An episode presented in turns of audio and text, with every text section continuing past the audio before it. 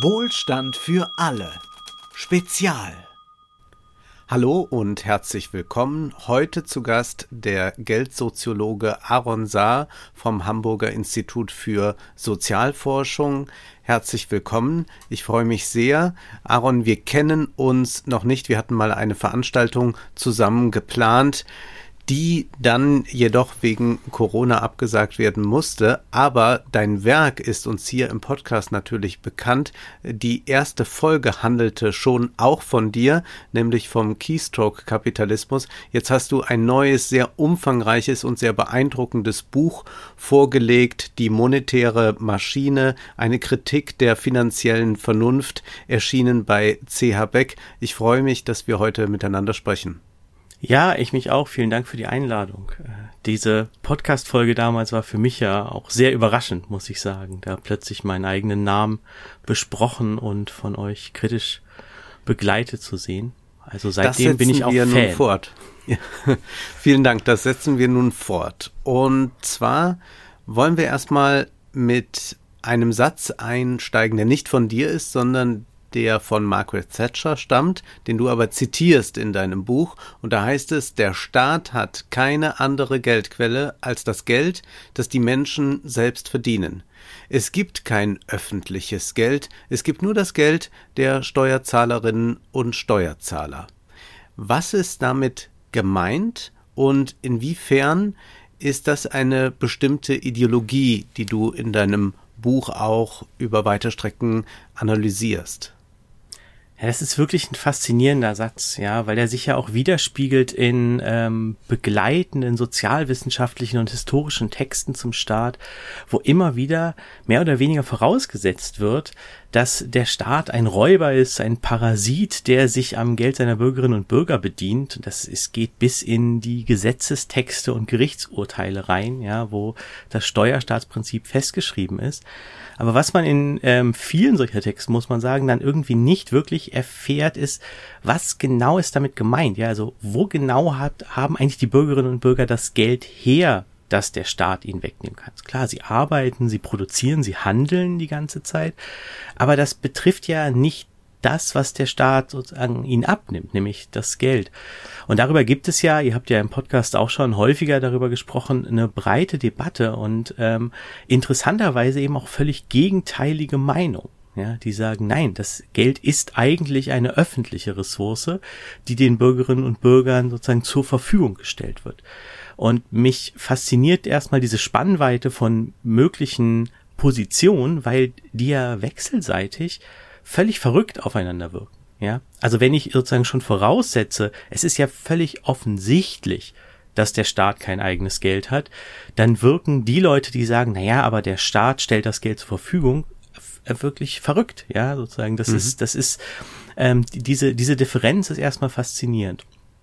Und wenn man sich dann fragt, wo, wie, wie kommt man zu der Überzeugung, dass das Geld einfach sozusagen da ist als eine zivile äh, Einrichtung, also eine nicht eben öffentliche politische Einrichtung, dann ähm, kommt man auf Geschichten der Entstehung des Geldes und der Funktionsweise von Geld, die eben sagen, naja, Geld selber ist eigentlich gar nicht so wichtig, ja, sondern Geld ist selbst nur ein Stellvertreter für die wirklichen Sachen, die wir herstellen, die Waren und Dienstleistungen, die wir produzieren und verkaufen. Das ist die übliche Definition von Geld als, als Wertspeicher und Tauschmittel und dann eben, das ist der dritte Teil dieser klassischen Definition, als Recheneinheit, weil wir da, den Wert, den wir speichern und tauschen wollen, eben irgendwie auch berechnen wollen. Wenn man sagt, Geld ist eigentlich mit dieser Funktion identisch, Money is what money does, ja, dann ist irgendwie klar, dass ähm, dass es eigentlich auf die Werte ankommt, die produziert, gekauft, gehandelt werden. Ja, dann sagt man, naja, bei Geld geht's ja darum, dass ich ein Leib Brot backe, den verkaufe und ähm, in einer Woche, in zwei Wochen, wann immer ich das Geld wieder ausgeben will, einen Gegenwert für diesen Leib Brot bekomme. Es leuchtet jedem ein und es ist ähm, ja auch irgendwie erstmal völlig verständlich und auch überhaupt nicht falsch. So, ne? Aber wenn man, wenn man, wenn man so anfängt, dann ist man schon von einer Theorie des Geldes in eine Theorie der Geldpolitik eingetreten, wo man dann eben sagt, es muss irgendjemand dafür sorgen, dass das auch möglich ist. Ja, dass ich, dass ich den Gegenwert von dem Leib Brot zurückbekomme und ähm, dann, also sozusagen durch durch diesen Schritt, sagt man dann, Geld ist eigentlich nur dann Geld, wenn das möglich ist, wenn dieser indirekte Tausch ein Leib Brot gegen einen Gegenwert von einem Leib Brot möglich ist. Und damit ist ähm, die sind sozusagen also so ist, ist die Rolle der Politik schon festgelegt als ein, als ein Äußeres von diesem Prozess, ja, weil man sagt, am Ende geht's ja nur um die Leibbrote. Und die Leibbrote werden von den Bürgerinnen und Bürgern hergestellt, was ja sozusagen in dem Sinne auch stimmt, ja. Und ähm, das heißt, diese Theorie des Geldes, nach der du ja gefragt hast, die legt im Prinzip schon fest, wie man am Ende über die Politik reden kann. So. Und diese Geschichte ähm, kontrastieren heute viele damit, wie Geld eigentlich bereitgestellt wird und welche Rolle Staaten bei der sozusagen in der tatsächlichen Bereitstellung von Geldmitteln haben. Mhm. Du sprichst ja von der Ideologie des unpolitischen Geldes, die nach wie vor ganz manifest in unserer Gesellschaft vorhanden ist, die auch nach wie vor die Debatten sehr stark prägt, auch wenn es da inzwischen viele andere laute Stimmen auch mitunter gibt. Vielleicht kannst du uns ein bisschen erläutern, wie das zu verstehen ist, dass Geld unpolitisch ist, denn wahrscheinlich würde jeder intuitiv erst einmal sagen, naja, Geld ist ja nicht politisch, weil ich ja erst einmal damit einen Tausch wesentlich praktischer, du hast es schon angesprochen, äh, vollziehen kann. Äh, Marx spricht ja auch vom allgemeinen Äquivalent. Also was ist daran problematisch, wenn man auf diese Weise über Geld nachdenkt, beziehungsweise wie politisiert man dann Geld? Ja, die, die Beschreibung, die du aufmachst, ja, sozusagen auch die, die Idee zum Beispiel eines Äquivalents, die ist ja erstmal ähm, als, als Beschreibung total nachvollziehbar. Ne? Das ist ähm, eben die Vorstellung, was ich mit Geld meine, ist doch eigentlich nur die Möglichkeit, den Gegenwert zurückzubekommen, den ich verkauft habe. So, ja, also den Leib Brot, den Gegenwert zurückzubekommen. Und wenn ich sage, eigentlich ist Geld doch mit dieser Funktion identisch, dann ähm, spreche ich im Prinzip von einer rein technischen Funktion. Ja, also eine Frage, die ähm, in den Kategorien funktioniert richtig oder funktioniert falsch beschrieben werden kann. So wie man sagen kann, ein, ein Schraubendreher ist dazu da, Schrauben ähm, in ein Holzbrett zu bekommen und entweder er kann das oder er ist so gebaut, dass das nicht funktioniert. Ja, dann ist es kein Schraubendreher. Und ähm, wenn ich wenn ich so eine Erzählung starte, dann ist völlig klar, dass dass die Funktion von Geld an sich apolitisch ist. Also man kann nicht sagen, äh, man, man, man kann nicht wirklich legitimerweise verschiedene Ansprüche an diese Funktion erfüllen. Man kann zwar sagen, ich hätte gern mehr davon, und das sind wir auch gewohnt, ja, also wenn wir über Geld mhm. politisch reden, reden wir ja in der Regel über Verteilung von Geld und nicht zum Beispiel darüber, wie wird dieses Geld eigentlich bereitgestellt, wie ist es beschaffen, wie ist es aufgebaut, ja. Ähm, und wenn ich aber sozusagen abseits dieser Ver Verteilung sage, ich möchte zum Beispiel den, den, den Tauschprozess beeinflussen, also es sollte vielleicht etwas weniger Brot zurückgeben, als irgendwann mal verkauft wurde, dann störe ich die Funktion, dann formuliere ich sozusagen gar kein, gar keine andere Umgangsweise mit einem politischen, mit einer politischen Institution, sondern ich störe die Funktion eines Instruments. Und damit ist, ist sozusagen, ist die politische Möglichkeit, mit Geld umzugehen, im Prinzip auf eine technische Steuerung begrenzt. Ja, also, mhm. und das kann man auch in den klassischen Texten ähm, schon bei Adam Smith äh, nachlesen, zum Beispiel, ja, der gesagt hat, dass ich meine, der hat vor allem von Münzgeld gesprochen. Und er hat dann die Rolle des Staates ähm, oder der, der Politik des Herrschers äh, darin gesehen, für ordentliche Münzen zu sorgen. Ja, also zu schauen, dass der Gold- oder Silbergehalt stabil ist, nicht ständig verändert wird, dass die, ähm, dass der ordentlich drauf geprägt ist und so. Ja, da hat Smith gesagt, dafür kann man den Staat dann gebrauchen. Aber es war völlig klar, dass ihm legitimerweise nur diese steuernde, überwachende, ähm, stabilisierende Rolle zukommt. Und das, ähm, das, das engt sozusagen den Korridor möglicher geldpolitischer Ansprüche ein auf technische Steuerung. Und das äh, ist eine Depolitisierung. Auf die Möglichkeiten, die eigentlich, wenn man anders über Geld nachdenkt, äh, auf diese Möglichkeiten, die du ja auch gegen Ende des Buches ganz explizit aufmachst, äh, kommen wir noch zu sprechen. Aber gehen wir noch mal zu den Steuern zurück. Denn jeder von uns zahlt ja Steuern. Also beispielsweise Ole und ich werden ja hier im Podcast dankenswerterweise immer wieder unterstützt von Hörerinnen und Hörern, die uns Geld überweisen. Und natürlich können wir nicht das ganze Geld einfach so behalten, sondern da kommt Margaret Thatcher mit ihrem Staat und der Staat nimmt etwas von diesem Geld. Also nehmen wir an, jemand überweist uns 10 Euro und dann müssen wir darauf eine Einkommenssteuer bezahlen. Sagen wir 35 Prozent, ich weiß es jetzt nicht genau, aber da gehen also von den 10 Euro 3,50 Euro an den Staat.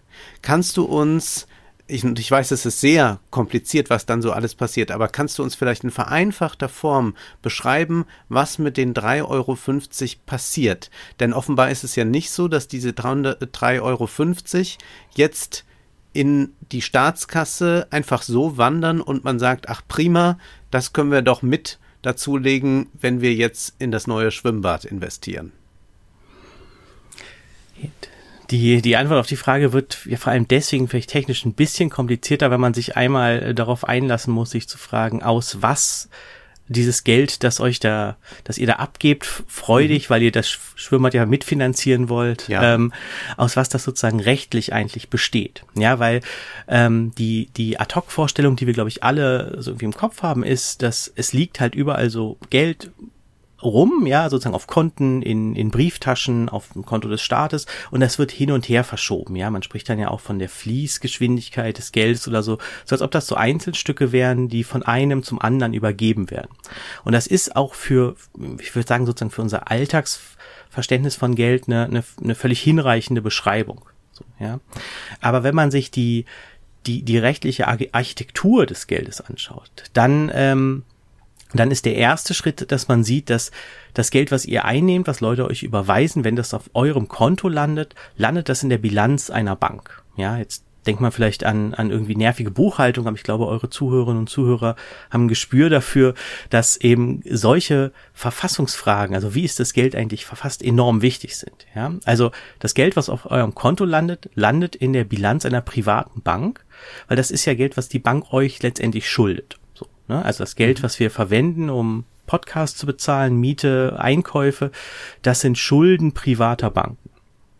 Und das Geld, was der Staat verwendet, ist eine Schuld der Zentralbank, weil der Staat, also wir sagen es jetzt ein bisschen vereinfacht, ja, aber der, der deutsche Staat hat sein Konto bei der Bundesbank, also letztlich auch dann auch bei der EZB. So.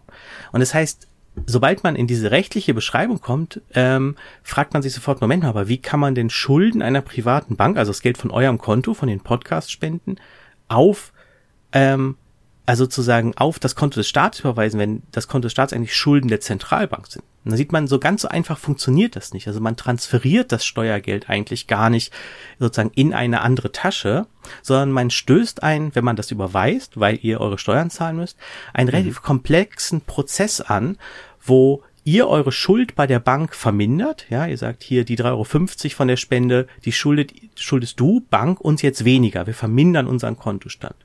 Dann sagt die Bank, okay, und ihr wollt das an den Staat zahlen, also vermindert die Bank ähm, ihren Kontostand bei der Bundesbank, weil nicht nur Staaten haben ein Konto bei der Bundesbank, sondern auch Banken und erhöht den Kontostand des Staates. So.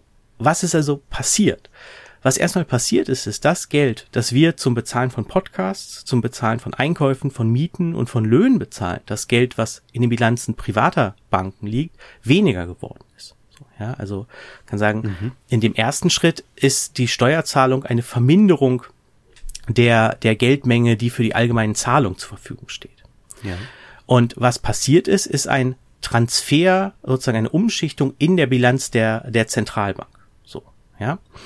Und jetzt ähm, kann man sagen, okay, das ist ähm, die, die Story, die wir haben. Und wenn der, wenn der Staat mit seinem Geld, was er hat, ähm, jetzt Infrastrukturen bauen will oder Beamtengehälter bezahlen will, dann muss er es wieder zurücktransferieren in Geld im privaten Bankensektor, weil das ist eben, was auch die Beamtinnen und Beamten am Ende brauchen. Und jetzt sozusagen wird es noch ein bisschen komplizierter, ja. Wenn wir uns jetzt fragen, okay, wir, wir wissen, das Geld, was der Staat hat, sind erstmal Schulden der Zentralbank rechtlich betrachtet. Fragt man, was ist denn das Vermögen der Zentralbank? Und dann sagt man vereinfacht gesagt, naja, wenn man sich anschaut, was die Zentralbank an Vermögen hält, dann sind das vor allem Staatsschulden. Nicht nur, aber vor allem. Also haben wir eigentlich ähm, mit unserer Steuerzahlung, die wir jetzt verfolgt haben, eine relativ paradoxe Grundlage des Geldsystems erreicht, nämlich die Bilanz der Zentralbank, in auf der einer Seite Schulden der Zentralbank sind, das Geld, was die Zentralbank dem Staat schuldet, und auf der anderen Seite Staatsschulden, also Geld, was der Staat der Zentralbank schuldet. Und dann sozusagen, wenn man, wenn man sich dieser in gewisser Weise paradoxen ähm, Grundlage des Geldsystems einmal irgendwie bewusst geworden ist, sieht man, okay, Steuerzahlungen können gar nicht in diesen normalen Kategorien von Einnahmen und Ausgaben gedacht werden, wie wir unser, unsere Zahlungsvorgänge begreifen. Weil letztendlich ähm, sozusagen ist, ist ja das Geld, was der Staat verwendet, nur auf Grundlage seiner eigenen Schulden überhaupt erschaffen und möglich geworden. Ja, also als Vermögen der Zentralbank mhm. Staatsschulden, als Schulden der Zentralbank das Geld, das der Staat ausgibt. Und wenn der Staat jetzt sozusagen deine Steuerzahlung dazu verwendet, um ähm, fällig werdende Schuldpapiere, die sagen wir jetzt mal in der Bilanz der Zentralbank liegen und gerade nicht vom Privatsektor gehalten werden, zurückzahlt, dann dann sozusagen wird die Bilanz der Zentralbank um den entsprechenden Betrag kleiner. Also weil die Schuld ist abgetragen, wir sagen jetzt mal, ne, du hast gesagt, irgendwie 3,50 Euro wird bezahlt, wir sagen mhm. mal, da liegt so ein Schuldpapier von 3,50 Euro, stimmt natürlich so nicht, aber zum Verständnis. Dann wird das Schuldpapier getilgt und eine, eine Schuld, die bezahlt ist, verschwindet. Ja, also die bleibt ja nicht da, sondern ich habe das Versprechen erfüllt, ich habe die Schuld bezahlt. Das heißt, die verschwindet aus der Vermögensseite der Zentralbankbilanz und genauso verschwindet aber die Schuld, mit der sie bezahlt wurde, also das Geld auf dem Staatskonto. Und deswegen ähm, betonen viele, ähm, ihr habt das ja in eurem Podcast auch schon besprochen, die diese rechtliche Beschreibung des Geldsystems zur Grundlage ihrer Überlegungen machen, dass Steuern am Ende dazu da sind, die Geldmenge zu reduzieren und nicht ähm, die, die Ausgaben des Staates zu finanzieren. Weil diese ganze Beschreibung als, das, das, das nimmt der Staat, um etwas zu finanzieren, diese Paradoxie gar nicht erfasst, dass gleichzeitig die Staatsausgaben und seine Verschuldung die Grundlage sind, dieses Geld überhaupt bereitzustellen. Ja, das ist sozusagen, wenn man wenn man jetzt von der Art und Weise her denkt, wie wie wir beim Supermarkteinkauf, bei der Podcast äh, sozusagen mhm. Entlohnung und so mit Geld zu tun haben, ist das erstmal ganz kontraintuitiv. Ja? ja. Aber es beschreibt sozusagen einen entscheidenden Teil der Vorgänge und dann in weiterer Instanz eben auch der Möglichkeiten, die daraus entstehen. Und das ist sozusagen der, einer der, dieser einfach Perspektivwechsel ist einer der, der interessantesten Schritte, glaube ich, die die wirtschaftspolitische Debatte in einer Breite in den letzten Jahren ähm, vollzogen hat, ja, weil wir wirklich jetzt in einer völlig anderen Beschreibung von so etwas wie, wie Steuern sind. Also wie gesagt, technisch irgendwie kompliziert, aber ähm, wir können ja noch mal ein bisschen drum kreisen. Ja, wir versuchen das. Was äh, jetzt schon aufgefallen ist, du hast jetzt eigentlich in Bilanzen gedacht. Das ist ja ganz bemerkenswert. Und du sagst auch in deinem Buch, dass es darum gehen muss, in Bilanzen zu denken. Jetzt ist meine Frage, wie kann man das lernen, beziehungsweise wie denkt man in Bilanzen? Das klingt natürlich erstmal, als würde ich uns jetzt alle doch noch zu so einem Buchhaltungsseminar einladen, mhm. ne? in Bilanzen denken, jetzt muss man irgendwie eine Excel-Tabelle anlegen oder so. Aber hinter dieser Formulierung vollzieht sich eigentlich ein, ein ähm, also versuche ich eigentlich die Aufmerksamkeit auf einen ganz entscheidenden Bruch in der, im ökonomischen Denken zu lenken. Ja? Und das ist der Bruch, ähm, der vollzieht sich dann so ein bisschen zwischen dem, was man manchmal Mainstream oder orthodoxe Ökonomik und heterodoxer Ökonomik bezeichnet. Ja? Ähm, und ich halte diese Unterscheidung für, ähm, für sozusagen enorm bedeutend, sozusagen enorm bedeutend auch über die Wissenschaft hinaus. Ja, ich will, ich will diese Unterscheidung eigentlich auch in einen breiteren gesellschaftlichen und politischen Diskurs bringen.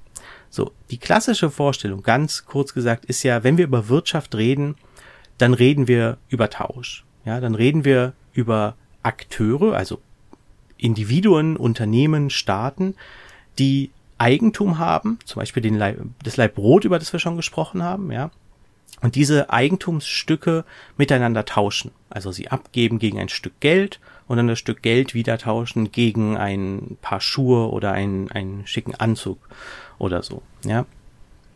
Und wenn man sagt, man muss Wirtschaft, man könnte Wirtschaft stattdessen auch in Bilanzen denken, dann sagt man eigentlich nur, dass man Wirtschaft von den Verpflichtungen her denkt, in die wir alle eingewoben sind. Ja, was heißt das?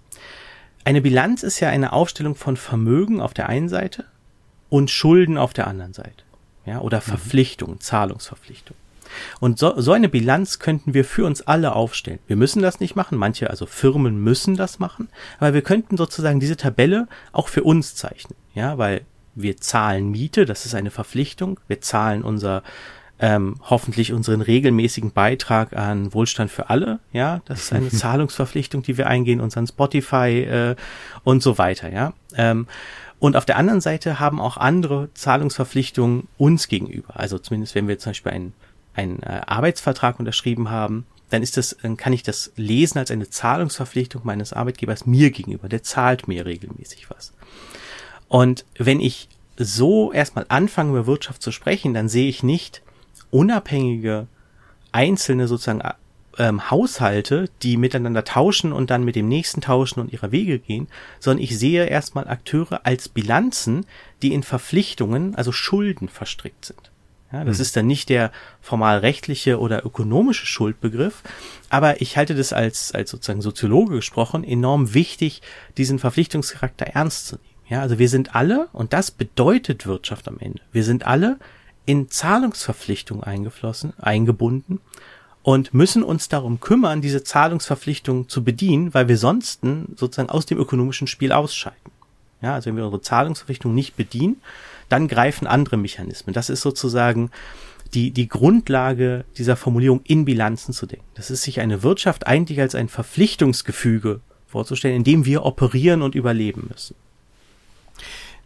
Daraus resultiert dann, dass wir nicht nur anders darüber nachdenken, denn das wäre ja zunächst einmal eine rein theoretische Angelegenheit, aber daraus leitet sich ja auch etwas anderes ab, nämlich etwas Praktisches, also wie mit Geld umzugehen wäre.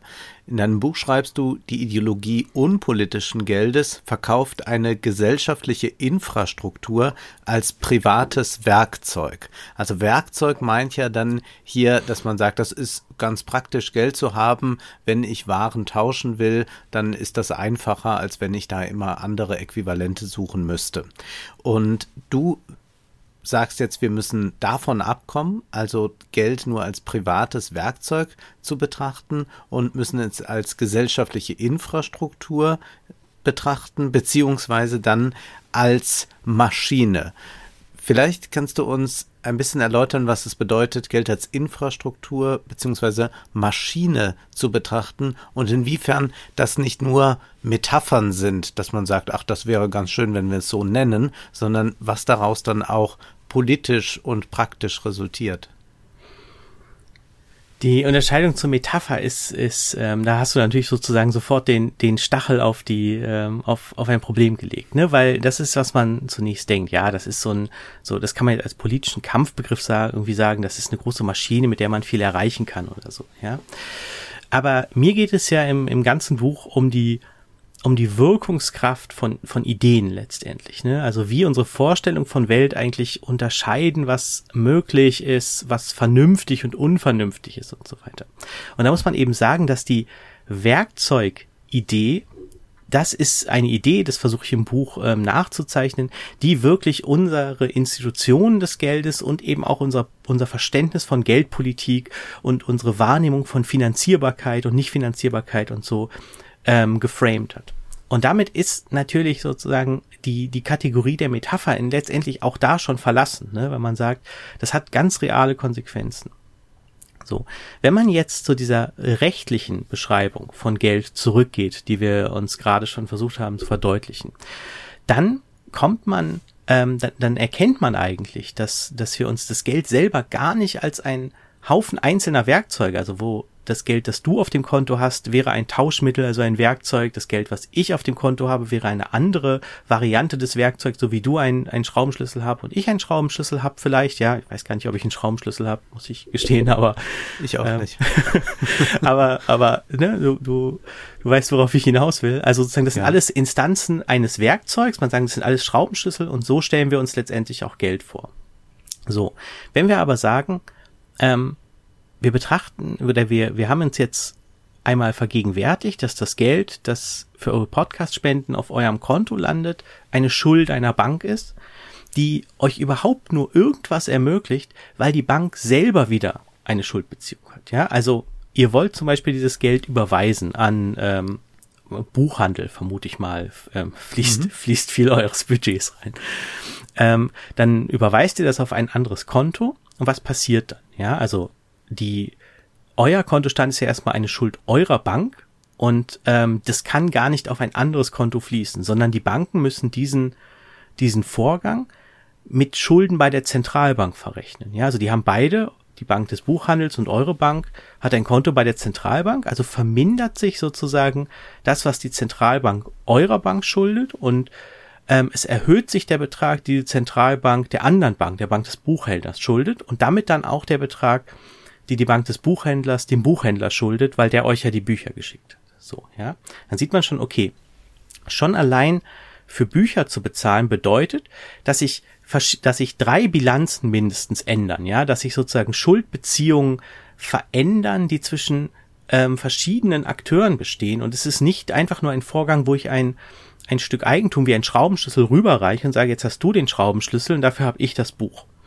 Mhm. Und ähm, wenn wir dann darauf zurückkommen, wieder zu der Frage, okay, was ist eigentlich auf der Vermögensseite in seiner Bankbilanz, wie zum Beispiel der Zentralbank oder auch den privaten Banken, dann sind dort auch wieder ganz viele verschiedene Schuldbeziehungen mit anderen Banken, mit ähm, anderen Firmen, in die sie investiert haben oder eben mit Staaten im Falle der Zentralbank. Was wir also jetzt haben, ist die Beschreibung eigentlich eines Netzwerks oder eines Geflechts aus Schuldbeziehungen, die nur insgesamt eigentlich das leisten, was wir von Geld erwarten, nämlich, dass, dass ihr eure Bücher bezahlen könnt. Ja, das funktioniert nur, weil sich ein, ein Geflecht aus Schulden, bei Büchern ist der, ist jetzt sozusagen die Veränderung klein, ja, aber weil sich ein Geschlecht, Geflecht aus Schulden verändert. Schulden vermindert werden, erhöht werden, manchmal auch ganz getilgt werden. Und diese Schulden sind also dann technisch gesprochen sozusagen interdependent, also voneinander abhängig. Die funktionieren nur in wechselseitiger Abhängigkeit und als eine Entität.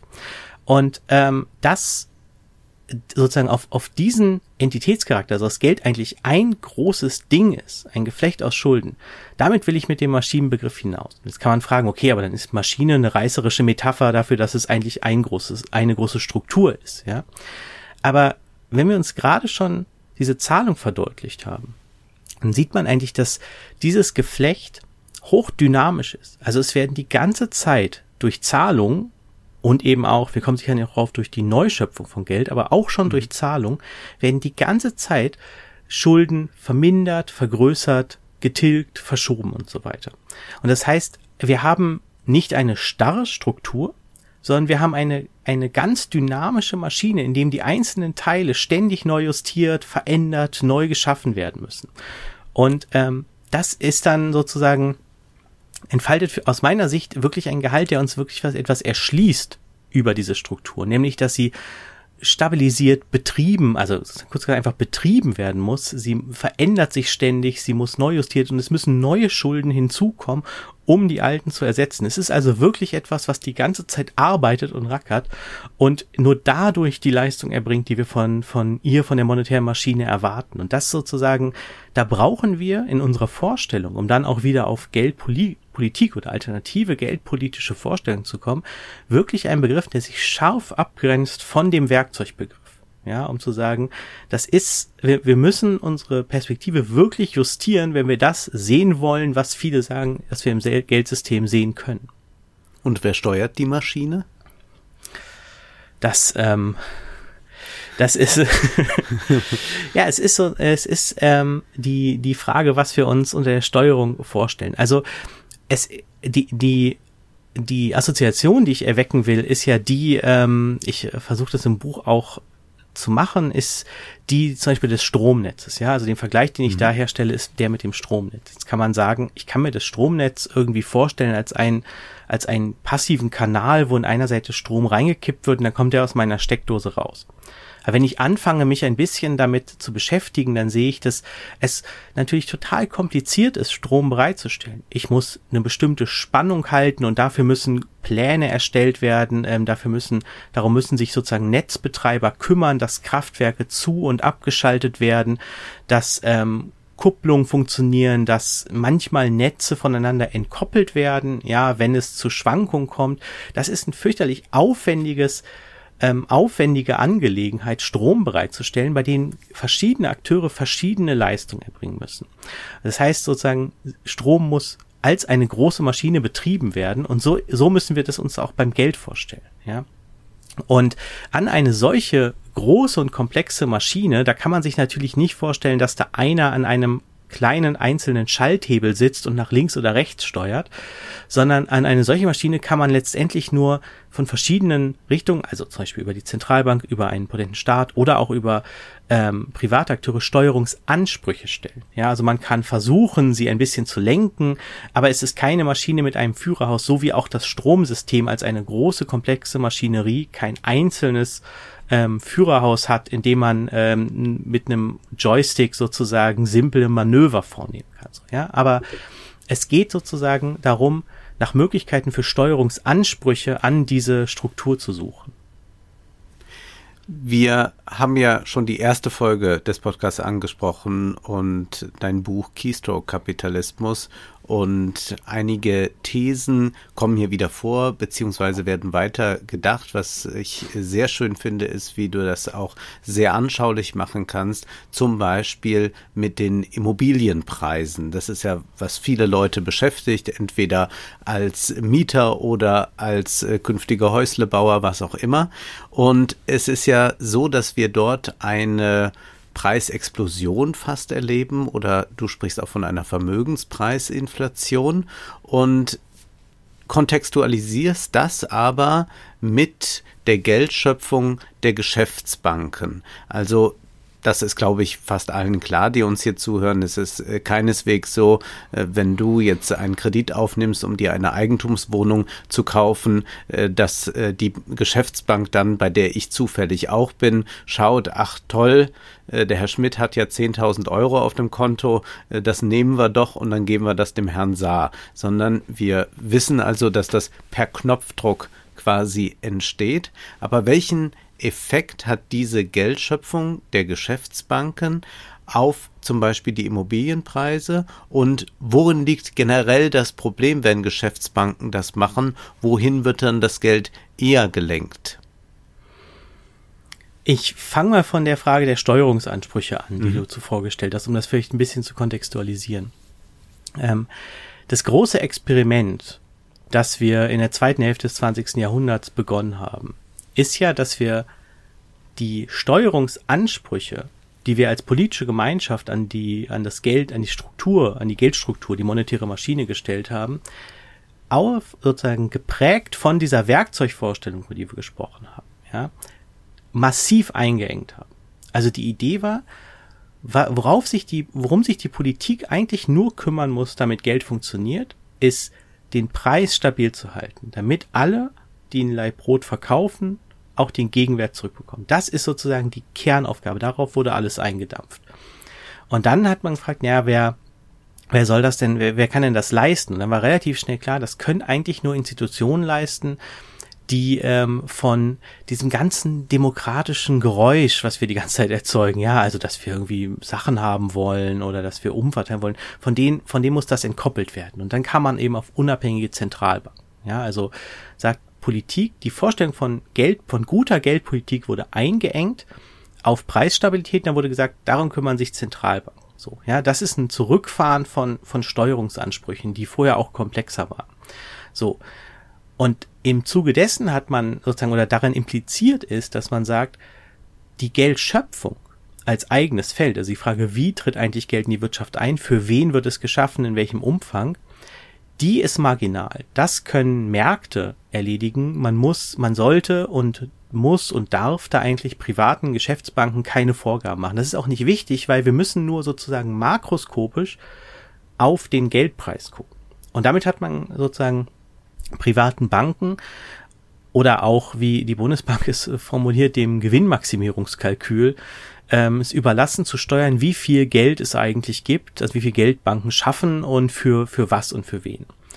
Und was wir dann beobachten könnten, aber eigentlich erst sozusagen in den, in den letzten Jahren so richtig, weil man angefangen hat, da eigentlich ähm, in, in der Forschung überhaupt erstmal nach Daten zu suchen, das zu erheben, ist, dass sich in den 90er und 2000er Jahren die Geldschöpfung privater Banken eben verschoben hat von dem, was man manchmal Realwirtschaft nennt, also der Finanzierung von Unternehmen, der Finanzierung von, von Investitionen, von der Ausweitung von Investi äh, Produktionskapazitäten und so weiter. Also das heißt auch der Finanzierung von Anstellungen neuer, neuer Arbeiterinnen und Arbeiter zum Beispiel, hin zur Finanzierung vom Handel mit bereits bestehenden Vermögenswerten. Also man kann das sehr schön zeigen, zum Beispiel in den Arbeiten von Sebastian Kohl, dass ähm, es immer mehr Kredite für Immobilien gab, aber die Bautätigkeit natürlich überhaupt nicht im selben Ausmaß zugenommen hat. Ja, also daran so, so ein, es wurde immer mehr, immer mehr mit Häusern gehandelt, aber nicht immer mehr gebaut. So, ja, also man hat gehandelt mit bestehenden Vermögenswerten. Das sind vor allem Immobilien, aber auch Aktien. Und ähm, das heißt sozusagen in, in diesem, in diesem Shift ist immer mehr Geld bereitgestellt worden für den Handel mit Vermögenswerten und das hat natürlich die Preise dieser Vermögenswerte nach oben getrieben. So, ja, und es sind nicht im gleichen Ausmaß auch mehr Dinge, ähm, mehr Einkommen für, für die breite Masse und damit auch mehr Wohlstand erschaffen. So, ja, und das ist sozusagen ein, eine enorm folgenreiche Bewegung, weil wir dadurch eben die Explosion von Geldmengen schon lange vor der heute problematisierten Zentralbankpolitik gesehen haben, ist eigentlich eine viel längere mhm. Tradition als ab 2008. Ja, wir reden jetzt ja auch im Zuge der Inflation immer wieder über die Zentralbank. Aber die Ausweitung der Geldmengen ist eigentlich ein viel äh, noch Jahrzehnte weiter zurückgehender und dort von privaten Banken getriebener Prozess, der uns eben ähm, die auch Renditeerwartungen und Vermögenspreise ähm, beschert hat, ähm, die heute kaum noch einholbar erscheinen. Neulich hörte ich von einem Mann hier in Koblenz, der ein gewisses Vermögen gemacht hat mit seinem Unternehmen, dass er von nun an nicht mehr weiter im Unternehmen tätig sein wird, sondern stattdessen in Immobilien macht. 60, 70 Wohnungen besitzt er bereits und das Konzept sieht so aus, dass er natürlich ein gewisses Vermögen im Rücken hat. Das heißt, er ist äh, für die Bank erstmal äh, jemand, der auf jeden Fall in der Lage ist, sich etwas zu leisten und deshalb auch einen Kredit bekommt. Und das Geschäft sieht eigentlich so aus, dass äh, wo immer ein Mehrparteien-Mietshaus verkauft wird, er das kauft über einen Bankkredit und die Mieter zahlen dann quasi den Kredit durch die Miete ab. Ähm, man zahlt noch ein bisschen Eigenkapital rein, aber nach 15, 20 Jahren gehört das Haus mit den fünf oder sechs Mietwohnungen dann einem selbst und damit verteuern sich selbstverständlich die Immobilienpreise. Dadurch gibt es eine stärkere Verknappung für die Leute, die vielleicht auch mal Eigentum haben wollen und so weiter und so fort. Das ist etwas, wo eine Geschäftsbank umarmend angelaufen kommt und sagt, wunderbar, das ist unser liebster Kunde. Und wenn ich das richtig verstehe bei dir, ist das schon, wenn man jetzt eine unternehmerische Idee tatsächlich hat, schon schwieriger, ja, einen Kredit zu bekommen vielleicht. Also, dass diese Art der Kreditvergabe, die da jetzt stattfindet und die dann eine Geld Geldschöpfung produziert, eigentlich nicht dafür sorgt, dass wir unglaublich viele neue Innovationen haben oder einen äh, Arbeitsmarkt, der äh, besonders attraktiv ist.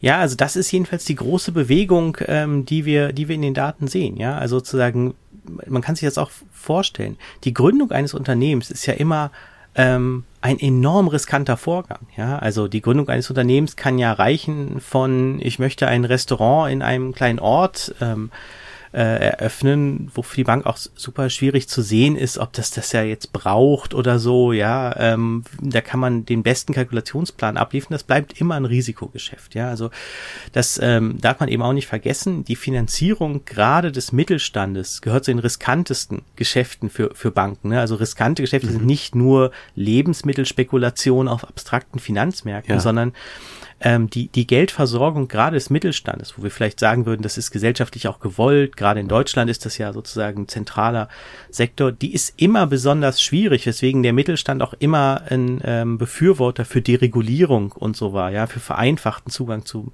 zum Kreditsystem.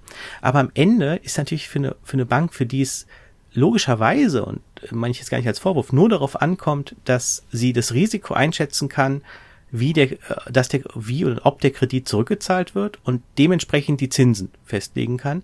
Für die ist natürlich ähm, ein Kauf eines Hauses ein überschaubares Geschäft, ja, weil man sehr gute Daten darüber hat, wie äh, sich die Hauspreise meinetwegen in London oder in Berlin oder in Koblenz entwickeln, ja, dann kann man gucken, okay, ähm, das, das sieht doch irgendwie gut aus, ja, das Geld fließt ja auch in den Immobiliensektor, man kann dann auch, wenn man ähm, nicht sehr pessimistisches erwarten, dass vielleicht noch weitere Kredite aufnehmen, das heißt noch mehr Geld bereitgestellt wird, um in den, in den Immobiliensektor zu gehen.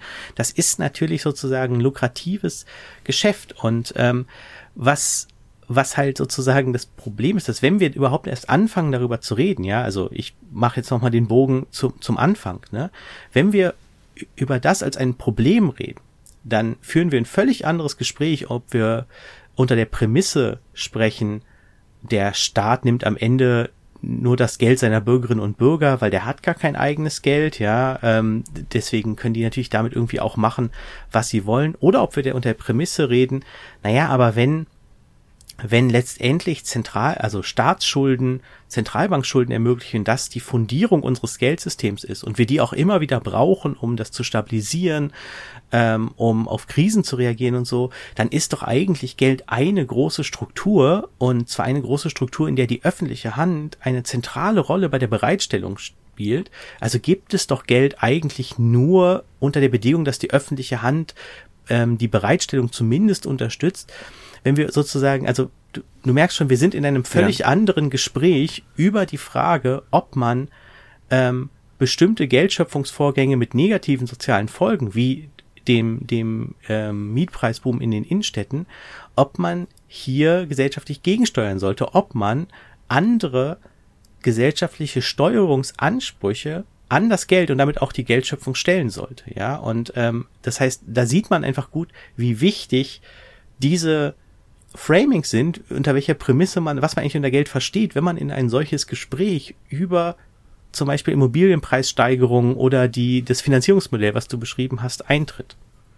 Und wir kommen damit auch zu einer anderen Dimension der Privatisierung noch, denn unter Privatisierung können wir uns alle mal vorstellen, dass Schwimmbäder, die noch der Stadt gehörten, verkauft werden und privatisiert werden, vielleicht sogar Autobahnen privatisiert werden und, und, und. All diese PPP-Projekte gibt es. Aber man kann auch sagen, es hat eine Privatisierung in Bezug auf das Geld stattgefunden. Und du schreibst dann an einer Stelle, um mal zu den Zentralbanken zu kommen, da es vielen Zentralbanken sowie der EZB nicht erlaubt ist, ihre eigenen Geldschöpfungskapazitäten zu etwas anderem einzusetzen als Schuldscheine von privaten Investorinnen zu kaufen, fehlt ihnen die Möglichkeit, in diesen Kreislauf der Geldschöpfung für den Handel mit existierenden Anlagen zu intervenieren.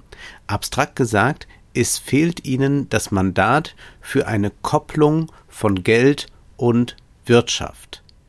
Wie sähe eine solche Kopplung aus und was müsste sich dafür verändern? Das wäre ja dann eine Repolitisierung des Geldes. Ich glaube, dass der entscheidende, die entscheidende Bewegung, die wir machen müssen, um überhaupt das Ganze ähm, einmal sozusagen vernünftig durchsprechen zu können, ja, ist, dass man sich erstmal klar wird, dass diese Einschränkung der Geldpolitik auf Preisstabilität, die ja mit der Ver Vorstellung verknüpft war, wenn Preise stabil sind, sind Geld und Wirtschaft hinreichend gut gekoppelt, ja, weil dann gibt es für jeden offenbar, wenn Preise stabil sind, gibt es für jeden Geldbetrag sozusagen auch irgendwas in der Wirtschaft, was produziert wurde. Wir sehen aber, dass wir über die letzten Jahrzehnte die Geldmenge enorm ausweiten konnten ähm, und trotzdem lange Zeit sinkende Inflationsraten und niedrige Inflationsraten hatten. Ja, das heißt, mit diesem Geld ist irgendwas passiert und wir haben eben darüber gesprochen. Es wurde zum Beispiel genutzt, um die Vermögenspreise, die gar nicht in der Inflationsrate erfasst werden, nach oben zu treiben. Ja, also wir haben gesehen, dass Geldschöpfung ein eigendynamischer Vorgang ist, der seine eigenen Effekte hat, zum Beispiel dadurch, dass damit immer Häuser und Aktien gekauft werden. So, das heißt, wir haben, sehen heute, dass es ein Problem ist, wenn unsere Zentralbank als unsere öffentliche, ja, unsere, das muss man, versuche ich immer auch sozusagen zu, zu betonen, ja, die, die Bank unseres politischen Gemeinwesens erstmal nur dazu da ist, die Preise stabil zu halten und deswegen ihre eigenen Möglichkeiten der Geldschöpfung nur dazu einsetzen darf, diese Preisstabilität zu gewährleisten. Nun haben wir eine große Debatte darüber, ob sie schon darüber hinausgeht, ja, mit dem, was sie ähm, jetzt auch mit dem mit dem Finanzierungsprogramm im Zuge der Corona-Pandemie und so weiter, ja. Aber wir sehen, dass wir diese Debatte führen, ob das eigentlich immer noch im Mandat der Zentralbank liegt, was sie tut, dass diese Steuerungsidee immer noch da ist. Sie muss alles, was sie tut, die Zentralbank muss alles, was sie tut, rechtfertigen im Hinblick auf das Ziel der Preisstabilität. Und ähm, dieses, diese sozusagen ähm, dieser Zustand, ja, der, der galt lange und gilt, glaube ich, vielen Ökonominnen und Ökonomen bis heute als so eine Art zivilisatorischer Fortschritt. Also früher haben Herrscher die ganze Zeit mit dem Geldsystem äh, herumgepfuscht, ja, wir kennen die Geschichte von, von, von Goethe und dem Kaiser, der sich von Mephisto ver verführen lässt, ja, das ist schon völlig klar, das ist, das ist ähm, unvernünftiges Verhalten, wenn der, wenn, wenn der Herrscher auf Geldschöpfung als ein Machtinstrument zurückgreift. Und das gilt bis heute. Das ist sozusagen Herrscher, die mit der Zentralbank interagieren. Das ist jetzt gerade gab es heute heute Morgen auf Twitter die Debatte über die Erdoganisierung der der EZB, ja, ähm, also sozusagen die, das sind immer die anderen, ähm, ne, das ist irgendwie ein Rückfall in in unvernünftige ja. Zeiten, wenn wir das machen. Aber das dieses diese Tabuisierung einer Zentralbank, die andere politische Ziele verfolgt, die basiert auf einer Vorstellung von Geld, die an sich problematisch ist und die ihre ganz eigenen Probleme erzeugt hat, nämlich ähm, eine Entkopplung von, von Geldmengenwachstum und Wohlstandszugewinn, ja, wegen der Vermögenspreisinflation und so weiter. Und damit müsste man natürlich sagen, wenn wir sagen, wir haben private Banken, die Geld vor allem zum Kauf und den Handel von Vermögenswerten erschaffen und das hat negative Effekte, dann haben wir im Prinzip zwei Möglichkeiten. Ja, wir können einerseits sagen, wir greifen in diese Geldschöpfung privater Banken ein. Also wir sozusagen steuern wie private Banken Zahlungsfähigkeit, also Geld an die Bürgerinnen und Bürger bereitstellen. Oder, oder auch und, ja, wir greifen auf die Geldschöpfungskapazitäten der Zentralbank anders zu und sagen, die muss eigentlich ihr Geld so in die Wirtschaft bringen, dass etwas gesellschaftlich oder ökonomisch wünschenswertes produziert wird, dass also Geld- und Wohlstandszuwächse gekoppelt werden. Zum Beispiel eben, dass man das Geld der Zentralbank nicht über die Kapitalmärkte ausschüttet, also indem man Leuten wie Apple Schuldpapiere abkauft, damit die ihre eigenen Aktien zurückkaufen können. Äh, in der Infobox ist sicherlich die letzte Folge von Wohlstand für alle zur Inflation ver verlinkt, ja. Also sozusagen, das, das ist ja auch ein, ein Zeichen dieses, dieses Prozesses. Die, die, die Federal Reserve in den USA kauft privaten Investoren oder Firmen wie Apple ihre Schuldpapiere ab und die machen dann irgendwas mit dem Geld.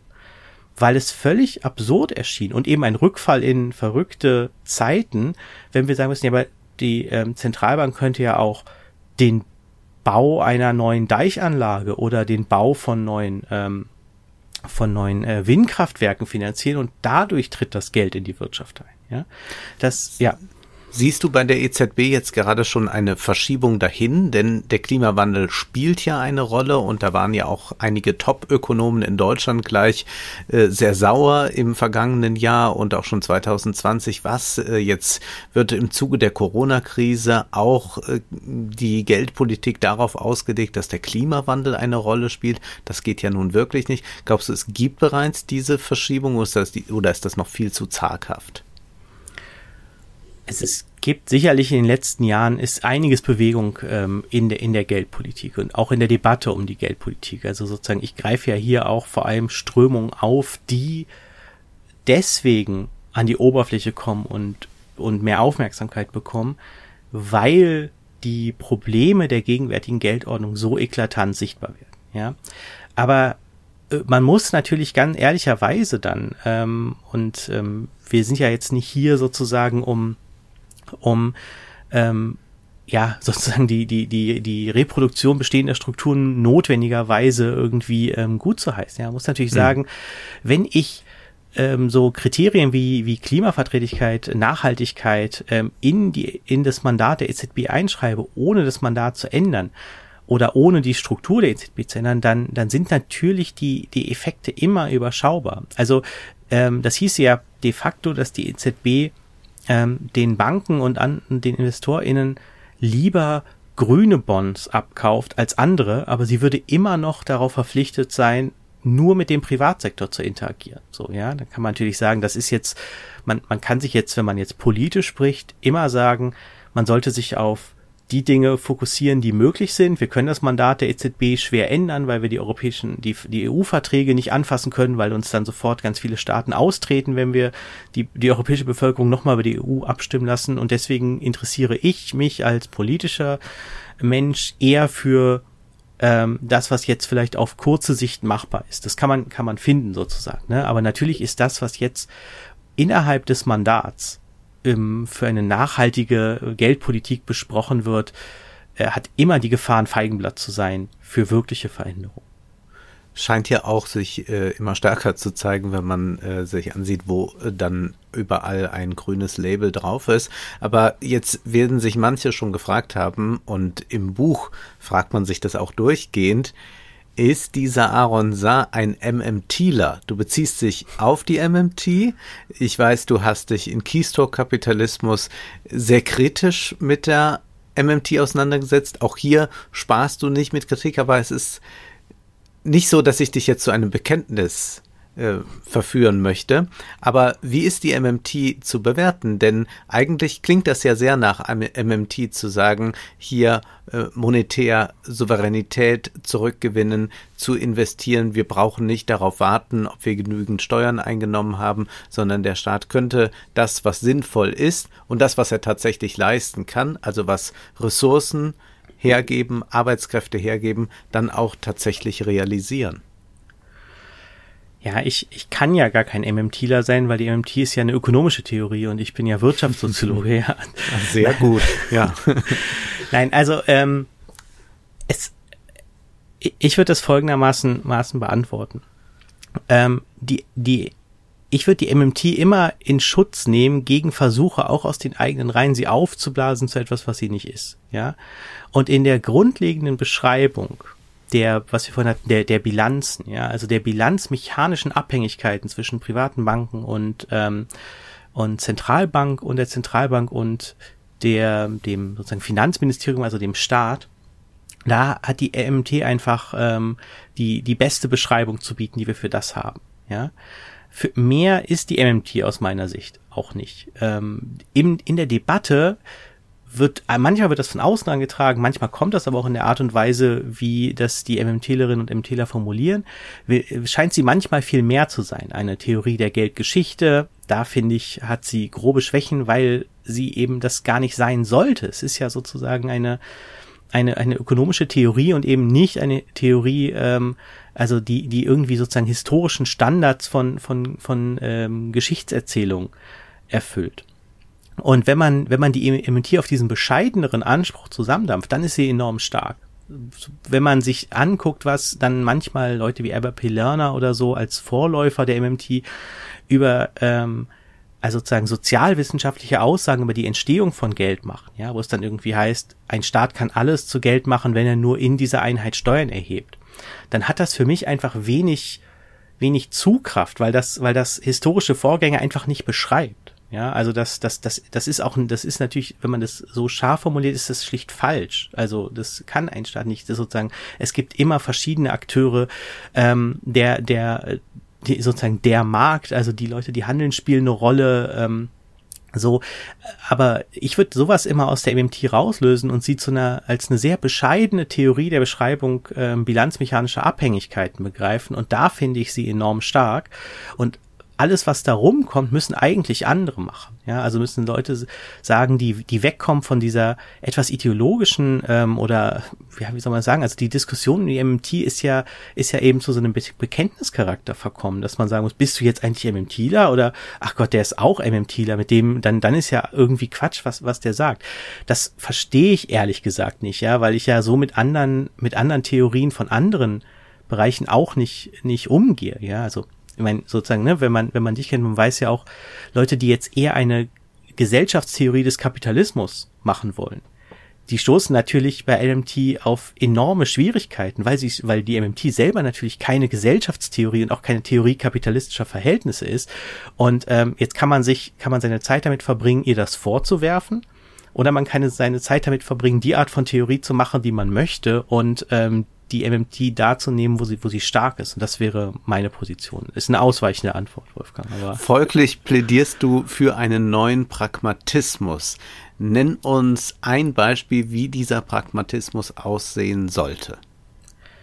Also ein neuer Pragmatismus für die Geldpolitik ähm, muss erstens grundlegend anerkennen, dass wir Schulden für den Betrieb unseres Wirtschaftssystems brauchen.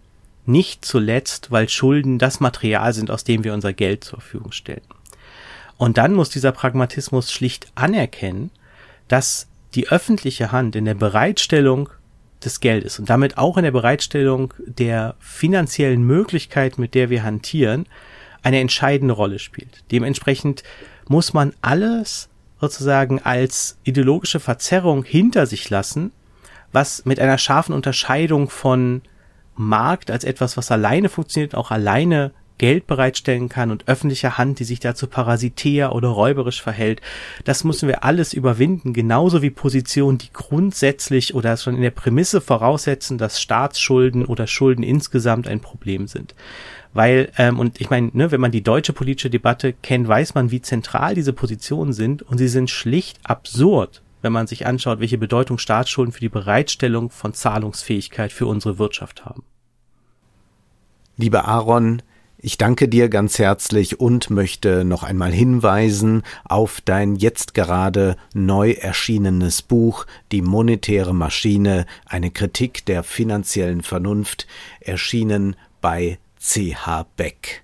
Ein Werk, das es sich nicht zu einfach macht, das es aber immer schafft, auch die komplexen Zusammenhänge so zu erklären, dass man es wirklich versteht. Vielen Dank. Dankeschön. Das war Wohlstand für alle. Ihr könnt uns finanziell unterstützen über paypal.me Schrägstrich Ole und Wolfgang oder über die in der Beschreibung angegebene Bankverbindung. Herzlichen Dank.